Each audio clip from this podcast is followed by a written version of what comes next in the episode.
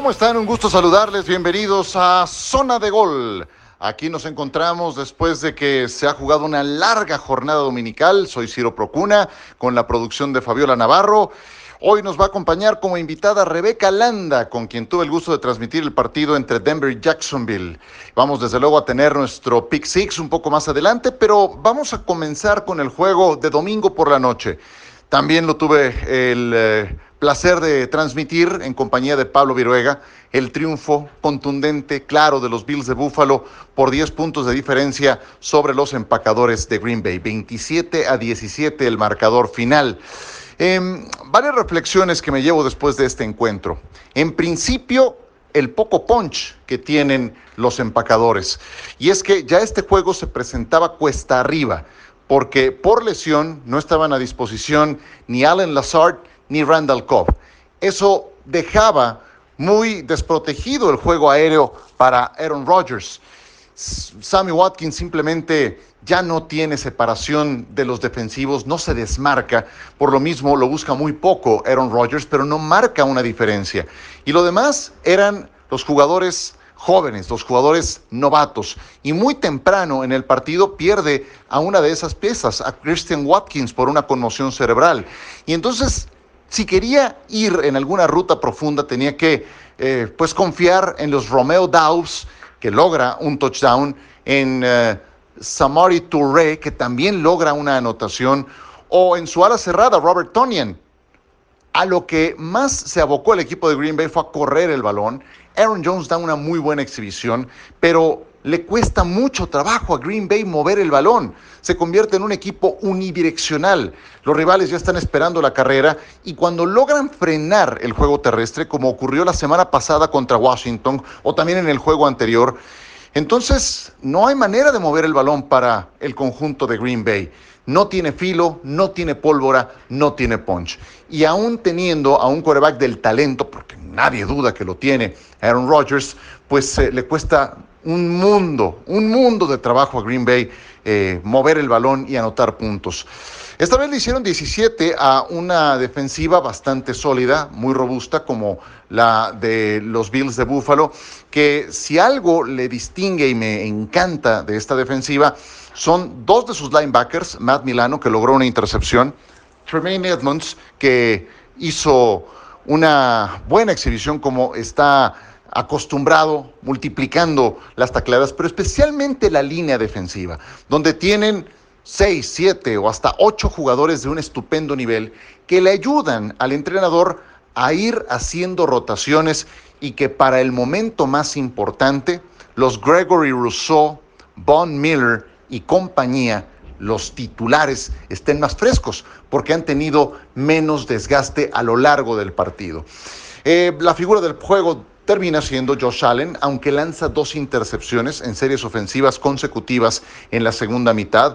Eh, lo que te aporta Josh Allen sigue siendo muy, muy importante. No hay un coreback más letal que él. A diferencia de, de Green Bay, con lo que hablábamos de que no tiene punch, que no tiene filo, no tiene pegada, pues la identidad de Buffalo es justamente esa. Es un equipo que en un parpadeo te puede lanzar un pase de cuarenta y tantas yardas, te puede poner puntos en el marcador. Eso los distingue y eso es lo que los convierte en un equipo que semana a semana luce mejor, que semana a semana sigue sorprendiendo. Venían de una jornada de descanso y ahora regresaron y le terminan ganando yo creo que hasta con tranquilidad a los empacadores de Green Bay. Mm, no tengo duda que es el equipo más en forma de la NFL. No suelo hacer Power Rankings, pero si hiciera alguno, mi número uno serían los Bills de Buffalo. Por ahí en el segundo pondría tal vez a Filadelfia. Kansas City me sigue gustando, es el número tres. Pero creo que son con claridad los equipos que se han separado del resto de la liga.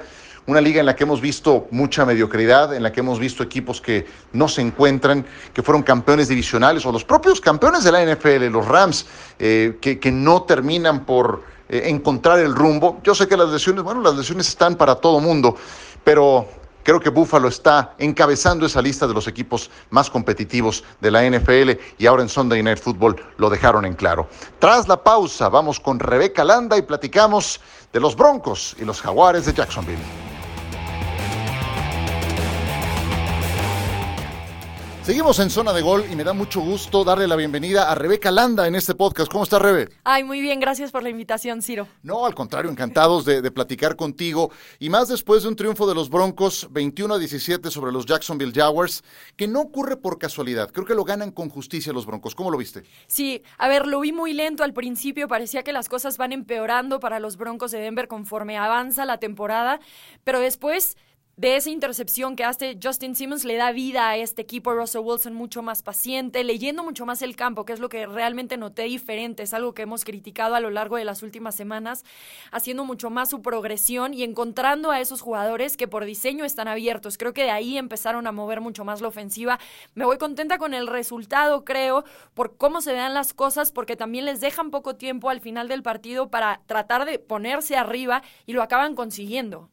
Ya hablaste de las cosas buenas de Russell Wilson y, creo que vimos un poco más de eso en este partido, pero también te comentaba al final del partido que transmitimos que durante los cuatro cuartos volví a ver un muestrario del Russell Wilson en Denver. También vi algo de lo malo, algo del lado B de Russell Wilson. ¿Qué es lo que sientes que le falta por corregir todavía a Russell Wilson, habiendo visto y estado muy pendiente de cada juego de los Broncos en esa campaña? Creo que gran parte es empezar a confiar más en otros receptores. Vimos esa última serie ofensiva, el pase a KJ Hamler y cómo acaba resultando en puntos. Muchas veces se acaba casando solo con Cortland Sutton, un jugador que hoy lo vimos participar poco. Creo que es parte como de esos dolores de crecimiento en el que él tiene que irse ajustando un poquito más a sus otras capacidades, a sus otros armas que tiene, que lo rodean y que son muy talentosos, que tiene que también darles las oportunidades. La toma de decisiones, sin duda alguna, es algo importante, ya lo mencionaba, algo que veo positivo ahora, que por momentos no se ve así. Estuvo cerca de que le interceptaran dos veces más de la intercepción que sí le acabaron haciendo, ¿no? Y por el otro lado, que esas decisiones de hacerla personal correr, siga sintiéndose con la confianza de hacerlo. Sabíamos que venía de una lesión, lo vimos hacerlo en dos ocasiones, pero acabó dando sus frutos también. Entonces explotaría mucho más ese lado de Russell Wilson. Eh, también hay algo que como equipo surge en los Broncos, que es esa propensión a cometer castigos. Diez castigos en la primera mitad. Eso es demasiado. ¿Qué sientes que le sigue faltando a Denver para tener juegos más limpios en ese sentido? Eso es ponerse el pie, eso es ir con el freno de mano y, en la medida en la que eso lo minimicen, como lo hicieron en la segunda mitad, es que pueden tener más regularidad. E, esa parte, ¿qué está faltando? Claro, yo diría algo de cocheo en realidad. Hablaba hace poco con alguien y me decía, Bill Parcells, hacías un castigo y ibas fuera, ¿no? Tiene que haber un poquito más de mano dura a mi... Ajá, exacto desde mi punto de vista, por un lado, y por el otro también ese sentido de urgencia que muchas veces existe, que, ay, bueno, lo agarro tantito porque si no lo capturan y si no, no avanzamos. Y entonces, conforme vayan agarrando ritmo, que debe de ser un círculo virtuoso para agarrar ritmo, no debes de hacer castigos, pero una vez que empiecen a agarrar más confianza como ofensiva, siento que no van a tener tanto esta urgencia de hacer cosas extra que acaban generando esos castigos. Hoy también vimos un poco, creo, de frustración por parte de la defensiva, especialmente en el primer cuarto, y eso no se le ve naturalmente a un Justin Simmons que es muy disciplinado, es un líder del equipo, y lo noté directamente su frustración por cómo se han dado las cosas. Conforme este equipo vaya ganando, creo que van a ir pudiendo darse el permiso de pulir y poner más enfoque en los detalles que son los castigos que tienen gran impacto. Ahora que hablabas de las consecuencias que ocurrían cuando Bill Parcells veía que sus jugadores cometían castigos, Belichick también tenía una que alguna vez comentó Rex Burkhead, exjugador suyo. Ball security means Job security. Entonces había consecuencias grandes, ¿no? Si no, si cometías balones sueltos, eso se, reflejaba inclusive en tu empleo, ¿no? En que no te renovaran o no continuaras en el equipo. Eh, pero quiero regresar a la defensa. Hablabas de la frustración que se mostró en el primer cuarto. Sin embargo, yo creo, y lo comentábamos en la transmisión, que este triunfo lo logra Denver a partir de la defensa, a partir de esa intercepción en la yarda 1, a partir, o ya poniendo el cerrojo con la segunda intercepción que le hacen a Trevor Lawrence después de la pausa de los dos minutos.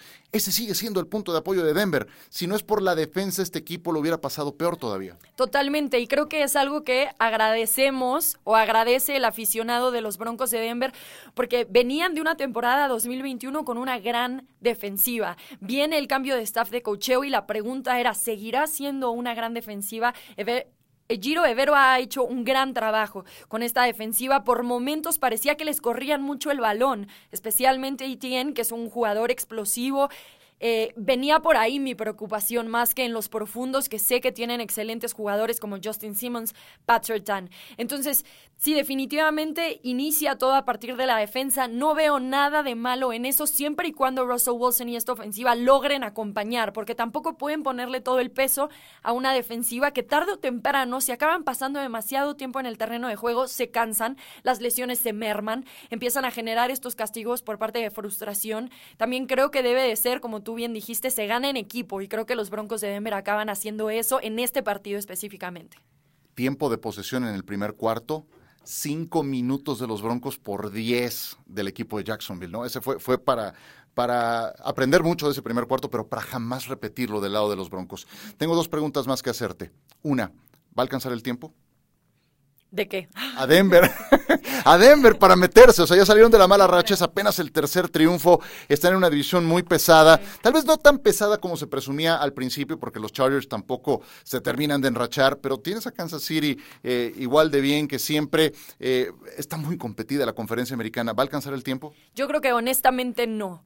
Y creo que este, este partido es un buen punto de partida porque la próxima semana tienen semana de descanso. Y después de ahí se enfrentan a los Tennessee Titans, que es un equipo duro, que corre muy bien el balón. Si Travis Etienne pudo hacer esto, ¿qué va a poder hacer Derrick Henry? Después tienen Las Vegas, con quien ya perdieron. Carolina podría ser un partido que ganan. Baltimore es un partido difícil nuevamente. Después tienen a Kansas City, no se han visto con ellos esta temporada. Estamos hablando ahí de dos partidos que por cómo pintan las cosas serían para derrota. Yo creo que no le alcanza a los Broncos de llegar a una postemporada temporada, sí creo que podría ser este un buen partido para darse cuenta de que hay talento, de que no hay que preocuparse con Russell Wilson, de que Nathaniel Hackett va progresando. Es el mejor partido que he visto en cuestión de llamadas, en cuestión de manejo de tiempo, manejo de personal. Así que creo que más bien le da tiempo a Nathaniel Hackett, pero no le da tiempo al equipo de llegar a una postemporada en la tan disputada AFC Oeste con todo y que cometió en ese manejo de reloj, recordarás que comete un retraso de juego cuando se le iba a jugar en cuarta oportunidad y uno. Eh, pues va cinco yardas para atrás, despejas, ¿no? Se acabó, eh, pero esas cosas no te pueden seguir pasando, ¿no? Ya, ya de esas tiene que aprender el equipo de, Denver. Te pasa una vez, bueno, a cualquiera le puede ocurrir, pero ya que sea tan repetitivo, sigue siendo un, tema por atender. Y la última pregunta, eh, ¿cómo te has sentido relatando? Pues muy bien, eh, me he esforzado mucho porque cada vez sea mejor. He tenido oportunidades de hacerlo los domingos también. Este sería mi segundo partido estelar. Ha sido otra vez un placer. Eh, compartir este momento contigo y me he sentido cada vez mejor, un poquito más suelta, tratando de ser más auténtica como yo disfruto y eso es lo que realmente quiero, disfrutarlo y que se contagie en las pantallas de ESPN. Así que bueno, sé que es un proceso, eh, pero lo sigo disfrutando, espero seguirlo disfrutando y que cada vez se nos den más oportunidades. El gusto ha sido mío, Rebe, y me da mucho gusto eh, ver el empeño que le imprimes a cada partido. Eh, creo que el primer paso, nuestra semana de, de entrenamiento, se refleja en la preparación que llevas a un partido. Y entonces eh, tu entrenamiento me puedo imaginar cómo habrá sido. Lo, lo, puliste muy bien y te, te, felicito. Me encanta haberte acompañado en esta parte del proceso y te doy la enhorabuena por, por, este, por esta temporada y los juegos que hemos transmitido. Muchas gracias por estar con nosotros en esta zona de Gol Rebe. Muchas gracias a ti, Ciro. Nosotros continuamos.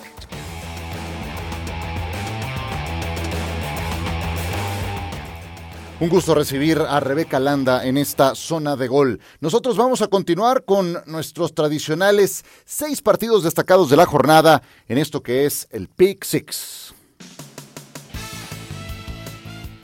Pittsburgh 13, Filadelfia 35. Una paliza semejante ocurre cuando se enfrentan el último invicto que viene de semana de descanso y que juega en casa contra un equipo que está en plena reconstrucción y con un quarterback novato.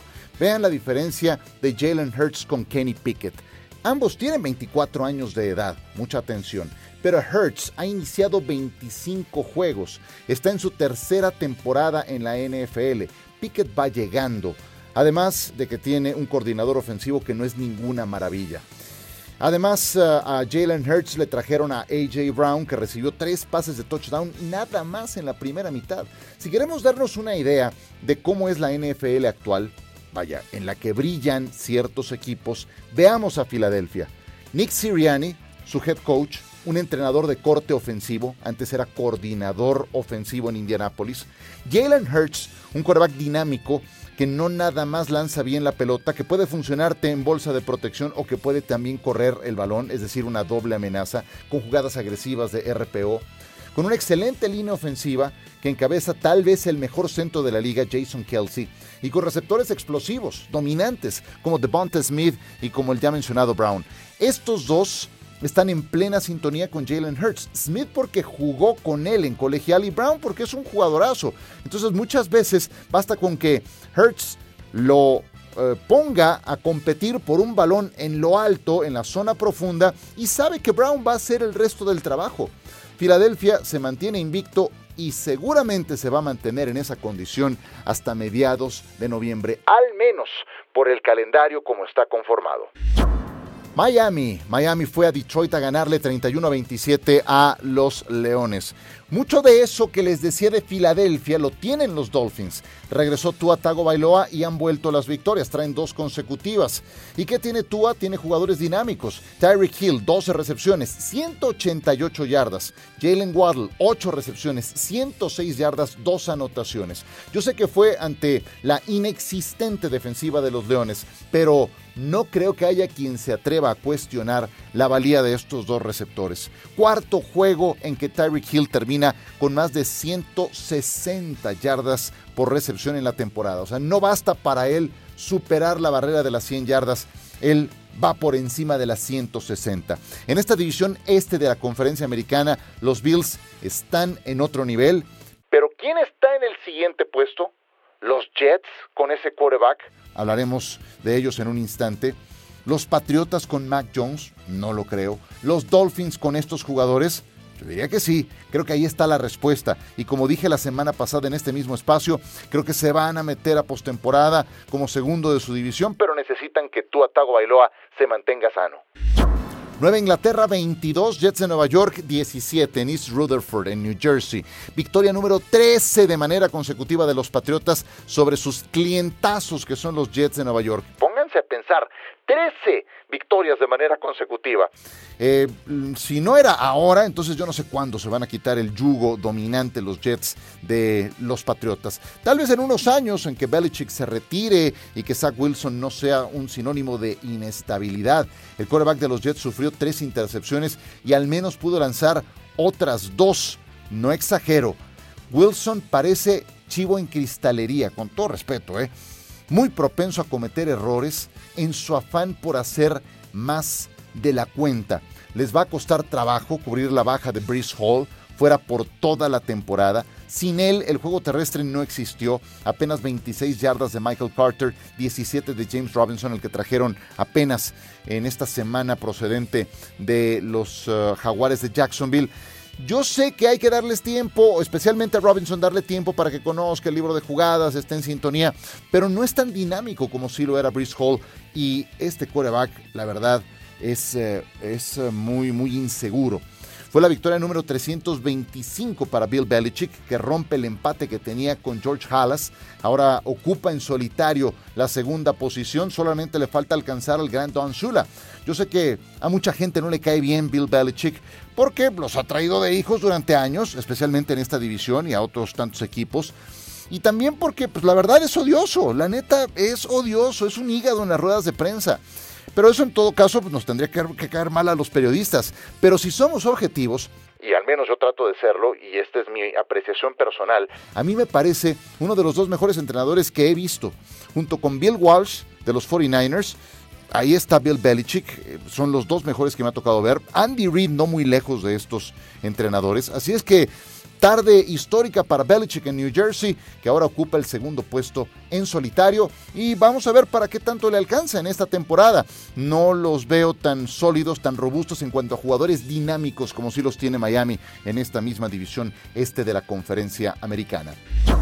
Chicago, los Osos 29, Dallas 49. Los Cowboys eran favoritos por 10 puntos y ganaron por 20. La fórmula volvió a ser defensiva y juego terrestre. Sí, yo sé que volvió Dak Prescott, pero esos dos han sido los grandes pilares de los Cowboys, los mismos que cuando Prescott no estuvo. Cuando Cooper Rush era el titular, esa era la misma historia. Eh, no jugó Ezekiel Elliott, no hay problema, porque Tony Pollard se convirtió en el primer corredor de los Cowboys en superar las 100 yardas por tierra, con además tres touchdowns desde que lo hizo Julius Jones en diciembre del 2004.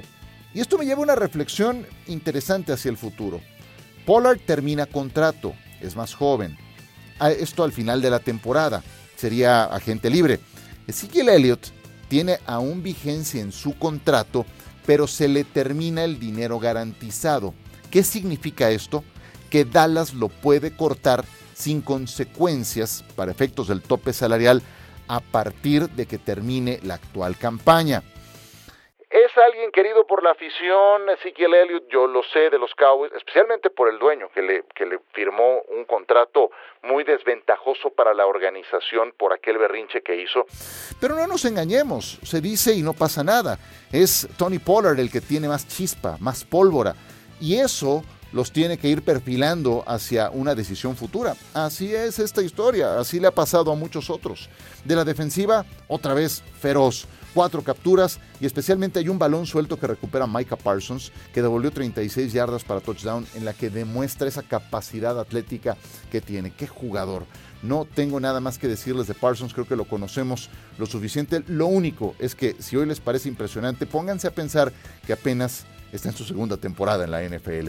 Dallas tendrá semana de descanso y luego, ojo, van a Green Bay, van a Minnesota, está bueno el calendario después de semana de descanso y recibirán en semana corta en Thanksgiving a los gigantes de Nueva York que están por delante de ellos o bueno, los acaban de emparejar en el segundo lugar de la división. 49ers 31, Rams 14. Con todo y que no jugó por lesión, Divo Samuel, San Francisco ha ganado de manera sonora en SoFi Stadium. Lo trae de hijo el eh, coach Shanahan, Kyle Shanahan, a Sean McVay. Pues es que ahora San Francisco tiene un jugador versátil, entonces no extrañaron a Divo Samuel. Eh, ya tienen a alguien más que la navaja suiza que era Divo Samuel. Pero McCaffrey, McCaffrey le dice, quítate que te voy, ¿eh? Lleva semana y media con los 49ers y ya está marcando diferencia. En este juego ante los Rams consiguió tres touchdowns. Tres. Uno corriendo la pelota, otro lanzando el balón y otro recibiendo un pase. Es apenas el tercer jugador en la historia desde 1950 en hacer algo semejante en un partido. Los otros dos fueron Frank Gifford, 1956, en aquella NFL de blanco y negro, y David Patton en el 2001. Apenas el tercero, desde 1950, es increíble. Era cuestión de tiempo para que McCaffrey tuviera semejante impacto en un sistema ofensivo de los Niners. Ya ha tenido más tiempo para entrenar, conocer el libro de jugadas y para que le diseñen también algunas jugadas específicas para sus cualidades. Solo le deseo que no se lesione y confío, le pongo todo mi capital a San Francisco para ganar esta división. Los Rams se han puesto con tres ganados y cuatro perdidos y lo más doloroso es que pierden después de semana de descanso. Los campeones están naufragando en la defensa de su título, igual que le está pasando a otros como los Bucaneros en el sur, ya de ellos hablamos en su oportunidad. Así de loca está la conferencia nacional. Y me podrán decir con toda razón los aficionados de los Seahawks, Oye, a ver, a ver, a ver, ¿cómo que los pones a los 49 para ganar la división? Los líderes son los Seattle Seahawks, que le ganaron 27 a 13 a los Gigantes de Nueva York. Sí, pero creo que hay mejor personal en los 49. Ya veremos, ya veremos cuando llegue el momento. Pero en este partido en el que se enfrentaban, el único de toda esta jornada, dos equipos con marca ganadora, pues Seattle terminó marcando una diferencia muy importante en el cuarto periodo. Em, ahí fue donde borraron a los gigantes de Nueva York. Y fue ahí cuando en ese estadio, que es el más ruidoso de la NFL, bueno, imagínense que los aficionados, esos eh, number 12, empezaron a corear el nombre de Gino Smith. Increíble lo que sigue logrando y lo rápido que está haciendo olvidar a Russell Wilson. Son líderes, decíamos, del oeste de la Nacional. Destacaba Mark Sánchez en esta transmisión em, la toma de decisiones de Gino Smith sabe cuándo lanzar, cuándo correr, a quién lanzarle el balón, cuándo deshacerse del balón, cuándo correr y cuándo no correr riesgos. Se ha convertido en un gran distribuidor, cito textual a Mark Sánchez, es el Gary Payton de este equipo de Seattle, haciendo referencia a aquel de los Supersonics de la NBA. Gino Smith completó pases para el 67% de sus envíos. Es eh, la cifra eh, en la que se ha mantenido promedio toda la campaña, que es altísimo. Lanzó otros dos pases de anotación, cero intercepciones. Es un hecho Nadie lo vio venir. Seattle no extraña a Russell Wilson. Y gracias a este draft, a este reclutamiento a la sangre joven que trajeron, tuvieron selecciones colegiales para armar al equipo que es la sorpresa de la temporada. Y con eso cerramos nuestro Pick Six y nuestro podcast de la semana. No sin antes invitarles a que se suscriban a Star Plus con la mejor actividad de la NFL. Ahí tienen Monday Night Football, Sunday Night Football, dependiendo de los territorios en los que nos escuchen, si están en Centroamérica, en Sudamérica, más partidos de NFL, mucho contenido de deportes, todo lo que ustedes pueden ver en ESPN también concentrado en esa misma plataforma. Y también series y películas. Más no se puede pedir. Suscríbanse a Star Plus. Muchas gracias a nuestra invitada Rebeca Landa el día de hoy y también a Fabiola Navarro, que ha estado como siempre en la producción de Zona de Gol. A nombre de todos, Ciro Procuna, gracias. Que tengan estupenda semana y por aquí nos saludamos muy pronto.